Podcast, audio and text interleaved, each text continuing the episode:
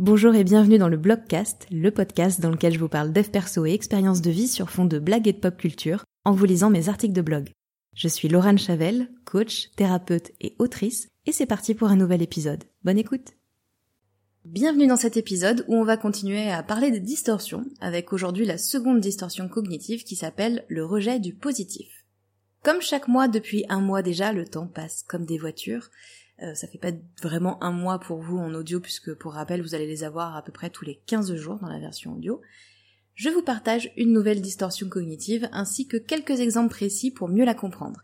Si vous savez pas de quoi je parle, je vous invite à aller écouter l'épisode qui s'appelle euh, Comment et pourquoi les distorsions cognitives vont changer votre vie. Assumer ses échecs, rejeter ses réussites. Cette distorsion, elle ressemble à s'y méprendre à la précédente. Il s'agit en effet de faire abstraction du positif pour se concentrer sur le négatif. Mais ne criez pas tout de suite à l'arnaque et attendez un petit peu avant d'exiger le remboursement de vos invitations, parce que vous allez voir que c'est pas tout à fait la même chose. Je pense que nous sommes nombreux à utiliser ce filtre, tellement nombreux en fait qu'on pourrait se demander si par hasard on n'apprendrait pas à tous les membres de notre société que cette distorsion égale la normalité. Utiliser ce filtre, ça revient en effet à prendre l'entière responsabilité de tous les aspects négatifs de sa vie, tout en attribuant au hasard et à la chance tous les aspects positifs. Pourtant, quand on regarde de, près le parcours de personnes dont on estime qu'elles ont réussi, bah on voit bien qu'elles ont travaillé pour en arriver là, qu'elles ont su créer des opportunités, puis les saisir, qu'elles ont fait des choix difficiles, courageux, parfois absurdes même aux yeux des autres sur le moment. Le pourcentage de chance entre guillemets qu'ont ces gens, il est finalement assez faible. Mais le reconnaître, eh ben ça serait euh, mal poli, voire hautain. Quand est-ce que vous avez entendu pour la dernière fois quelqu'un dire à la télé ou sur internet ou où vous voulez quelque chose comme moi tout ce que j'ai je le mérite. La chance n'a absolument rien à voir là-dedans. La vérité c'est simplement que je suis doué et travailleur. Ça arrive, hein, mais pas très souvent. Cette distorsion, elle peut également consister à transformer un événement neutre en une expérience négative. Je vous glisse quelques exemples concrets juste après. J'ai tout raté. Ginette sort d'un devoir de maths. Elle est première de sa classe et elle excelle dans toutes les matières. Comme à son habitude, elle a bien révisé. En réalité, elle a aucun moyen à ce stade de savoir si elle a ou non réussi son devoir. Elle a tout complété, mais elle n'a pas encore eu la confirmation que les résultats qu'elle a obtenus étaient les bons. Tant qu'elle n'a pas eu sa note ou au moins la correction des exercices, il s'agit donc d'un événement qui est neutre et en attente. Mais plutôt que de le considérer comme tel, Ginette, eh ben, elle décide qu'elle a tout raté et elle se gêne pas pour le crier à qui veut l'entendre. Son entourage est un petit peu saoulé, hein, on va pas se mentir, parce qu'elle fait ça à chaque fois. Non, mais là, c'est différent, j'ai fait de la merde, j'ai tout faux, je suis sûre et tout, tu vas voir.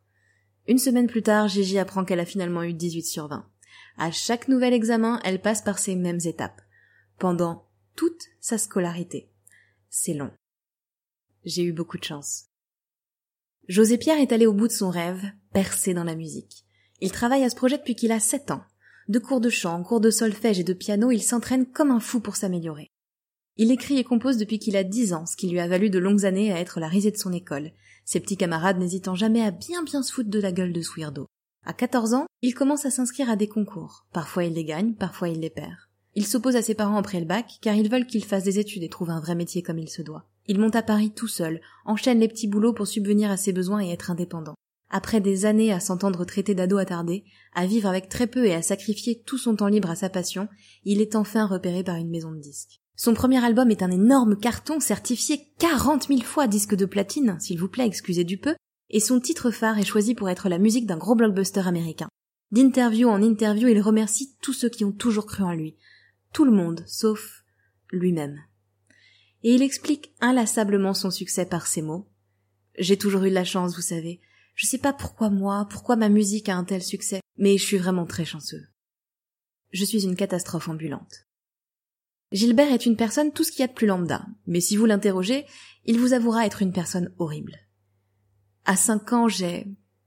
J'ai écrasé une coccinelle, confie-t-il, honteux à tout ce qu'il pousse dans ses retranchements. Compliqué pour Gilbert de trouver l'amour puisque, ben, il ne mérite personne. Chaque fois qu'il tombe sous le charme de quelqu'un et que c'est réciproque, c'est toujours la même histoire. Il pousse l'autre à le quitter et à trouver quelqu'un qui en vaut vraiment la peine. S'il se laisse parfois convaincre qu'il n'est peut-être si mauvais, eh bien il suffit d'un micro-événement pour le faire rechuter. J'ai voulu y croire, j'ai voulu me dire que je pouvais changer et devenir une meilleure personne, mais tu vois bien désormais que c'est impossible.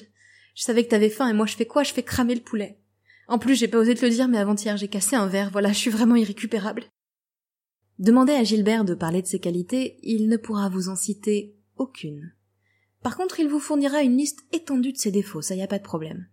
Si vous le comparez à des tueurs en série, histoire de le faire réagir un petit peu, oui, non, d'accord, mais alors là, tu pars dans des extrêmes aussi. Ses succès professionnels, au choix, c'est normal, c'est mon travail, je suis pas bon, je suis juste moyen. Non, ça c'est pas du tout un succès. Ou encore, ce truc-là, oui, bah alors ça je sais pas, je t'avoue, je m'explique pas ce truc-là, euh, c'est un hasard, hein, ou alors c'est un très très gros coup de bol. Quoi? Que dites-vous? Que cette distorsion pourrait être alimentée par un cruel manque de confiance en soi? Oh, intéressant. À votre avis, comment pourraient réagir Ginette, José Pierre et Gilbert la prochaine fois qu'ils se retrouveront dans une situation similaire pour sortir leur distorsion? N'hésitez pas à me donner votre réponse en commentaire ou à m'envoyer un mail, hein, il y a mon mail euh, dans les liens du podcast. Il y a aussi mon Insta, donc vous pouvez aussi me les envoyer euh, par euh, DM directement. Et je partagerai en story les meilleures réponses pour vous expliquer pourquoi ça fonctionne, les réponses qui fonctionnent pas et je vous expliquerai pourquoi. Et puis aussi euh, les réponses les plus fun si vous avez envie de vous lâcher un petit peu. Écoutez, ça fait toujours du bien de rigoler, surtout en ce moment. Merci d'avoir écouté cet épisode, j'espère qu'il vous a plu. Si c'est le cas, n'hésitez pas à vous abonner au podcast et à me laisser un commentaire ou 5 étoiles sur Apple Podcast. Vous pouvez aussi le partager à une ou plusieurs personnes que cet épisode pourrait intéresser. Et puis euh, rejoignez-moi sur Insta si le cœur vous en dit, at lochavel, L-O-C-H-A-V-E-L. C'est aussi dans la description hein, si besoin. Merci et à la semaine prochaine.